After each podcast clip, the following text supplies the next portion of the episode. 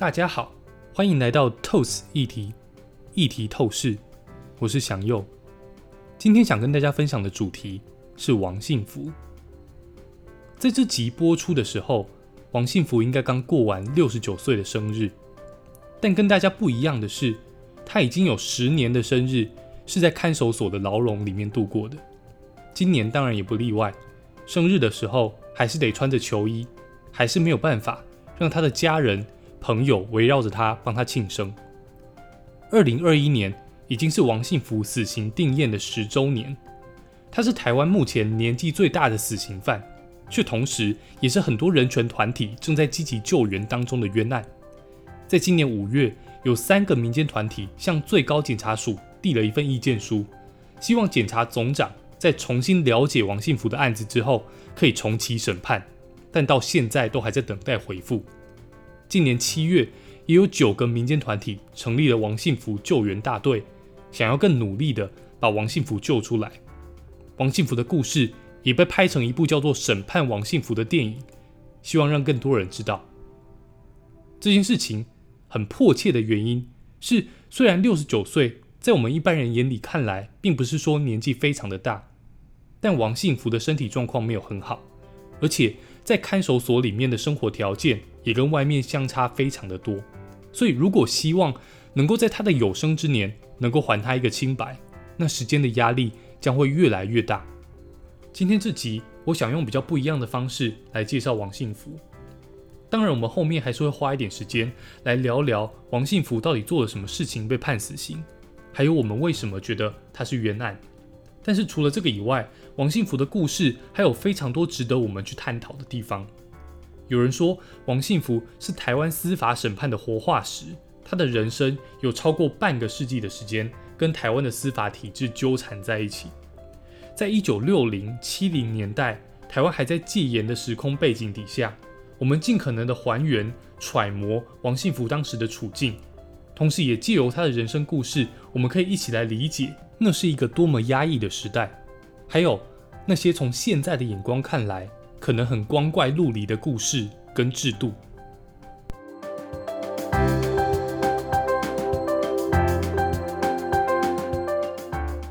王幸福是个怎么样的人？接触过王幸福的救援团体是这样跟我形容的：他说，王幸福是一个满头白发、瘦小的阿贝，他的一只眼睛受过伤，已经看不见了，膝盖也不太好，走起路来会不太舒服。但对他的第一印象。就是他看起来非常的害羞，他跟别人互动的时候，常常会笑得很腼腆。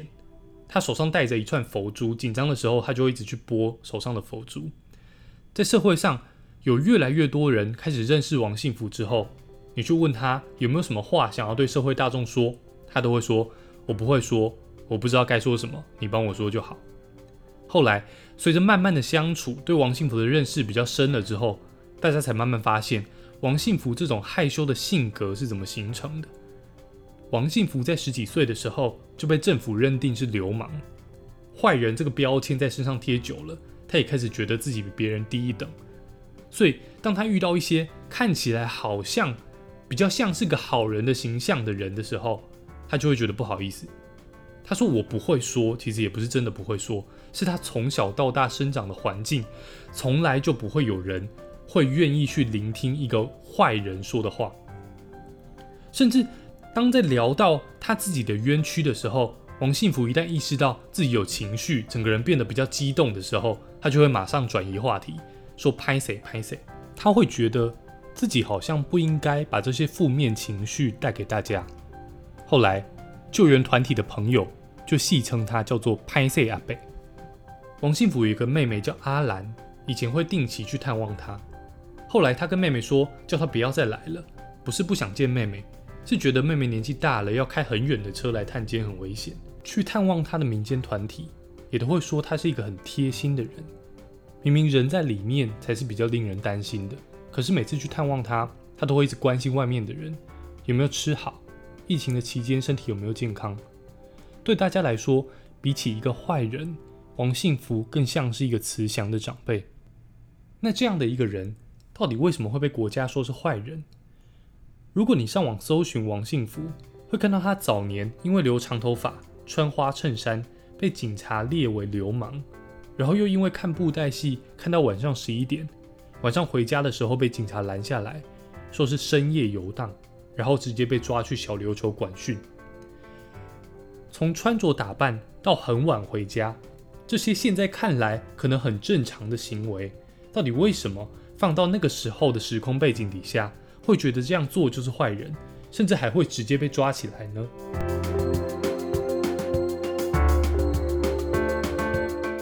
我们先把时空背景拉回到一九六九年。一九六九年是阿姆斯壮登上月球的那一年，同一个时期。美国纽约的乡下也发生了另外一件大事，这件事情对往后的数十年，非常多的年轻人从思想甚至到穿着上都造成了非常深刻的影响。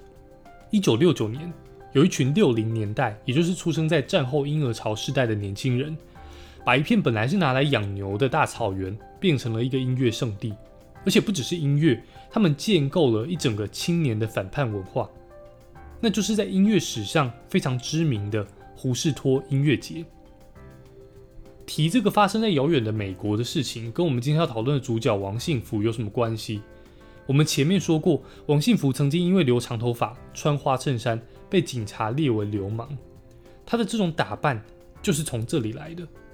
一九六九年的美国是一个很矛盾的年代，一方面，美国的政府投入了大量的人力物力在打越战。但另外一方面，民间有越来越多的人开始支持反战。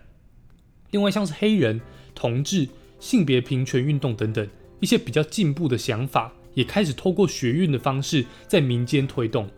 大家可以想象，在那个年代，美国的政府跟民间在很多意识形态跟价值观上面是有非常多冲突的。而胡士托音乐节就是在这个背景之下举行。有人用“爱、和平、音乐”这个 slogan。来号召大家来狂欢，参加这个音乐节，不只是去听音乐而已，更是对这些价值的一种认可。对于当时的年轻人来说，是非常热血的一件事情。然后不出意外的，虎视托音乐节造成了一九六九年最严重的塞车，整个车流塞得非常的远，很多人是把车停在十五公里以外的地方，然后再慢慢走路挤进会场。整条路上，你可以看到有很多人就直接坐在车顶上弹吉他，或者在车顶上睡觉。然后比起在战争时期一些比较素色的衣服，大家的服装都非常的花俏，染色的丹宁、鸡皮、针织衫、流苏，还有很多扎染的服饰，就是都穿得花花绿绿的。甚至有更前卫的人会直接脱光光走进会场。胡斯托音乐节在现在来说，几乎可以说是传奇的音乐节。它直接定义了往后十年的音乐，甚至从此以后永久性的改变了音乐节的服装风格。台湾现代有很多大师级的人物，年轻的时候或多或少都受到胡士托音乐节的影响。像是知名的导演李安，他拍过一部电影叫做《胡士托风波》，就是在向胡士托音乐节致敬。我们话说回来，今天的主角王幸福，王幸福当年穿花衬衫，留长头发。被说是奇装异服的打扮，就是受到胡士托音乐节的影响。当然，他应该没有那些进步的思潮或想法，甚至应该也不太了解胡士托的事情。对他来说，就是看到朋友都这样穿，然后就跟着穿，为了赶流行、时髦，就这样打扮。但从这个故事，我们就可以看出，在同一个时代之下，美国跟台湾有多大的差别。在美国的年轻人想要叛逆，结果。他们制造了一个影响往后数十年的音乐里程碑。对于美国的年轻人来说，站出来反对政府的政策是很理所当然的事情。但反观台湾，政府说什么就是什么，人民没有人敢说不好。只要你有多一点点自己的想法，想要跟别人不一样一点，叛逆一点，结果就是被当作流氓抓起来。当时的台湾还在戒严时期。有一部法律，大家可能听过，叫《违警罚法》，里面有个条文，就是处罚奇装异服、妖言惑众。所以王幸福好死不死就被警察说你这样奇装异服，流氓，然后就被列管了。除了奇装异服以外，当时到底还有什么事情是会被当成流氓？又为什么要有这些规定呢？以前说到流氓这个词，不会马上跟黑道或犯罪联想在一起。流氓最早的意思是没有固定工作的流动人口。我们读历史课本的时候，常会读到唐山过台湾的罗汉脚，或者日本所谓的浪人，其实就是跟流氓差不多的意思。那没工作、没有固定的住所，到底有什么好处罚的？其实，在独裁体制里面，相较于人口到处流动的社会，静态的社会是比较容易管理的。把这些流氓编列进体制里面去做劳动跟思想的改造，统治者会比较安心。我们隔壁的独裁国家就常干这种事，动不动就把人家送劳改。而且列管流氓的制度在台湾延续了非常久的时间，最早应该是从一九二七年国民政府北伐时期就开始有类似的法律，而最晚到二零零九年的时候，相关的制度才废除。台湾在二零零九年的时候，已把一百七十六个末代流氓放出来。但这个制度到底为什么可以延续这么久？你说一九四五、一九五零年代，国民党刚刚从日本人手里接管台湾的时候，整个台湾社会治安很差，很难管理。我用一些比较激进一点的手段来管，那就算了。那为什么拖到都已经超过半个世纪了，整个制度才废掉？其实整个流氓制度大概到一九七零年的时候就已经变质了。那个时候虽然国共之间关系还是很紧张，但台湾内部基本上已经没什么战争了。可是如果国民党想要继续保留战争时期的体制，还想要做社会控制来巩固他的权力的话，他就势必要继续在内部去营造战争的氛围。那延续流氓这个制度就是一个最好的方法。于是政府修了几次法。把法律的名字改成动员戡乱时期减速流氓条例，但骨子里一样换汤不换药，规定的东西跟原本差不多。明面上他说这是维持治安，但实际上保留这部法律对执政者来说最大的好处就是它不是很严谨的刑法，所以在抓人的时候不用像现在一样，我要开搜索票，要有正当的理由，要经过法院的审查。只要你用流氓的名义抓人，你想要抓谁，想要抓多久，都是政府说的算。随便给你一个理由，也不用通知家属。说白了，就是国民党打击异己最方便的武器。反正看不顺眼，当流氓抓起来管训就好了。时间来到一九七一年的某个晚上，王信福下班之后去看布袋戏，看到晚上十一点多，准备回家。回家的路上，他被警察拦下来。说你这叫做夜间游荡，然后王信福就直接被抓起来。他的家人在三个月之后才收到通知，发现他人已经被送到小琉球去管训了。王信福的妹妹阿兰说，她记得她十岁左右，哥哥王信福就被带去管训。被抓的原因也不是做什么坏事，就是哥哥那个时候没有一个比较正当的工作。当时只要是失业人口，就很有可能会被抓。而且被抓去了之后，一定会被刑求。他还记得小时候，他的母亲曾经去跟警察下跪，拜托他不要寻求自己的儿子。其实也不止王信福，当时有很多地方的商界大佬，还有所谓的党外人士，都是被送管训。绿岛那个时候就关了很多医生、老师和艺术家，因为你受过高等教育，想要反抗政府，就通通抓起来送管训。那这边所谓的抓去管训。具体来说，到底是做什么？为什么大家这么怕呢？当时台湾有在台东的盐湾、绿岛跟兰屿三个管训所，这三个管训所王训福当时都去过。管训所其实就是劳改营，里面都是用高度的军事化管理。进去的时候被对待的方式，大概可以理解成军人加犯人，会强迫劳动，也会体罚。甚至还常常会闹出人命。王信福在管训的期间就被送去南横开路，在工地里面每天都有人摔下山谷，或者被落石砸死，或者被炸药炸死。王信福的工作之一就是去搬尸体。某一天，他发现自己搬的居然是自己的最好的朋友，当晚就连夜逃回家。管训衍生的社会问题，其实一直到现在，台湾或多或少都还受到影响。举例来说，当时。送管训的人为了进去之后不要被欺负，在里面就只能团结起来。后来在管训所里面成立了台湾现在的三大黑道之一的天道盟，或者有很多当年被送管训的黑道大哥出来之后，觉得与其当黑道被被这些官员欺负，不如自己出来当官，然后就衍生出了台湾现在的黑金政治。这都是威权时代恐怖统治的遗毒。那王信福也算是受到流氓这个标签的连累。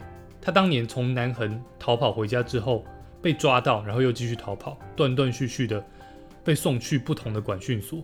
这些经历也导致他注定不可能跟正常人一样好好的找工作，好好的生活。王幸福的妹妹阿兰说，她十九岁的时候妈妈病倒，王幸福那个时候正在被管训，没办法回家见妈妈最后一面。最后呢，就只能在很短的时间里面，用布盖着手铐去祭拜母亲。然后阿兰二十岁的时候要结婚，他记得哥哥跟他说，很抱歉，没有什么能给的嫁妆。王幸福在最近写的信里面说，接受管训，有了前科，工作难找，想要做一个好人都很困难。他又说，当年是时势所趋，所以只能武装自己，不要被人家欺负。然后流连江湖，但我这个坏人，却也从来都不会做欺压善良的事情。王幸福后来到底因为什么事情被判死刑？为什么大家又说他是冤案呢？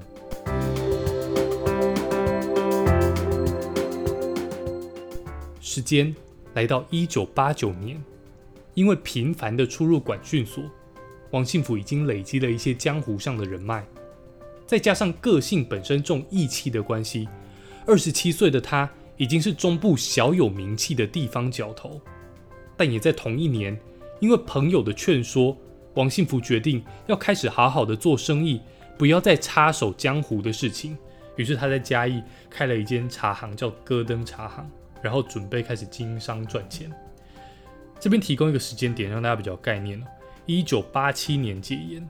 解严后，虽然还是有管训流氓这些制度，可是整个社会的氛围已经不太像是以往那么压抑。台湾的股市也上万点，茶艺馆像是春水堂的前身，也差不多在那个时候开。另外，随着台湾引进的第一台卡拉 OK，卡拉 OK 的店也是一间一间的开。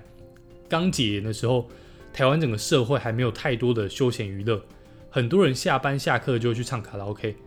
那卡拉 OK 跟现在的 KTV 概念不太一样，KTV 是一群朋友有自己的包厢，自己点歌唱，可是卡拉 OK 是开放的空间，是请老板帮你点歌，然后你上去唱歌也是唱给所有人听，所以在那个时候的卡拉 OK 就常常会发生像是抢麦克风啦、喝倒彩啊，然后发生一些冲突，甚至有动手的状况。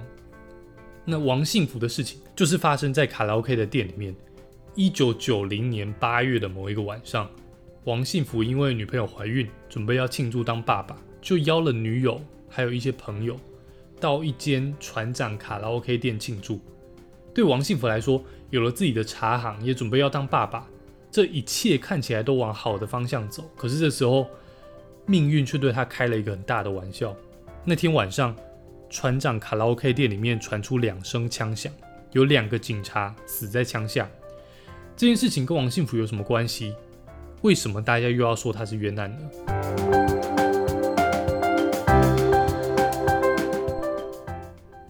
开始讨论这个案子之前，我们先了解一个前提，就是当天晚上到底发生什么事，其实没有任何人知道。大家都是事后用各种证据跟证词，想办法去拼凑事情的前因后果。我们会先说法院认定的版本，然后我们再来谈谈。我们认为法院的判决有什么问题？为什么有冤案的可能性？首先，先认识两个人：李庆林跟陈荣杰。李庆林跟王幸福一样是一个黑道角头，而陈荣杰就是开枪的凶手，是一个黑道小弟。下面是法院认定当天晚上发生的事情。当天晚上，在船长卡拉 OK，除了王幸福一群人以外，还有李庆林、陈荣杰。还有两个刚执完勤下班的警察，角头老大王幸福这天喝酒喝得很不开心，因为店家都只去跟两个警察敬酒，不来他这桌。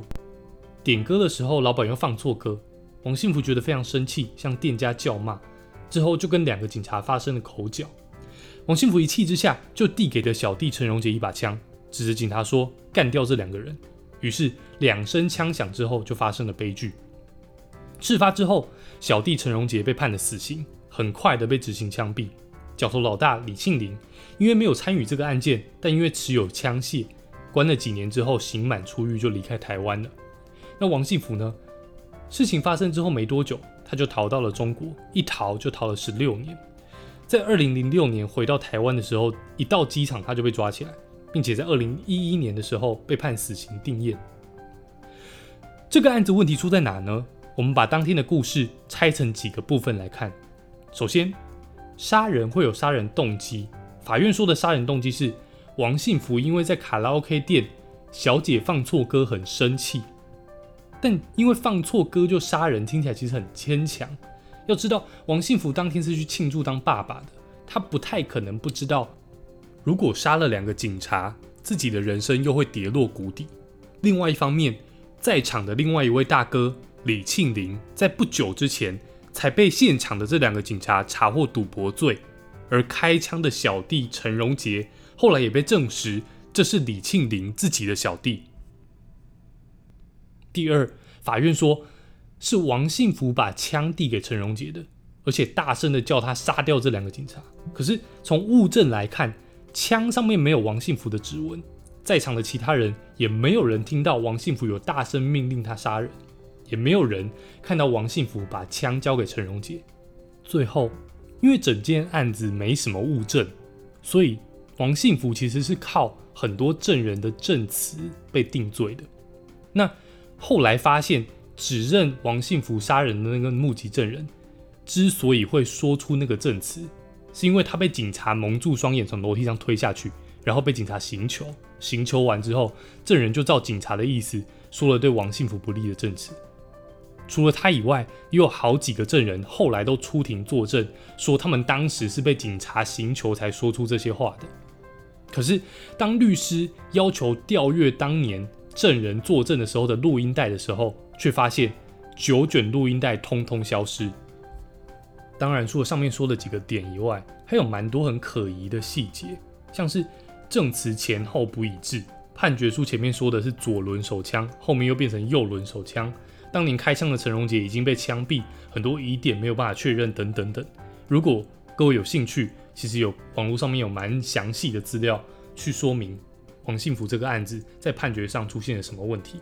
那大家可能会好奇，如果王信福没有杀人，当初干嘛要逃跑？其实，在了解完王信福的人生历程之后，以及他当年的那个状况之后，这点不太难理解。因为被国家认定成流氓，又死了两个警察，没杀人进去被打到说是自己杀的，在那个年代，其实还有非常多类似的冤案，只要有警察被杀，就会出现刑求逼供，然后强迫定罪的故事。这几乎已经变成冤案的公式，不断不断的出现。最知名的像是郑信哲案，就几乎是用一模一样的方式发生。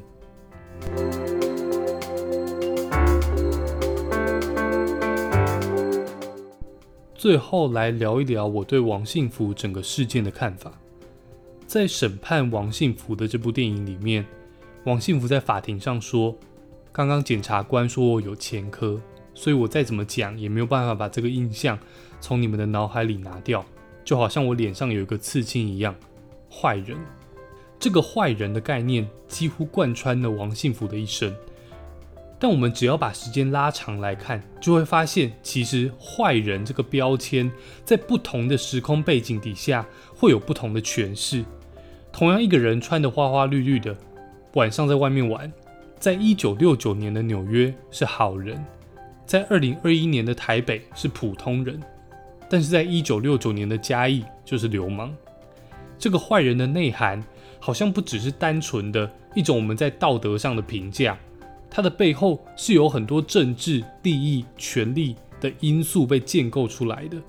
但有趣的事情是，虽然那个时代背景已经瓦解了，但只要你身上还是贴着坏人这个标签，现代的人就会再次的把现在。大家对于坏人的理解又再套到你身上，所以如果王幸福有一天被放出来了，他应该会很惊讶的发现，路上的每个人都在做他当年被说是流氓的事情，但怎么好像只有他还是会被说是流氓？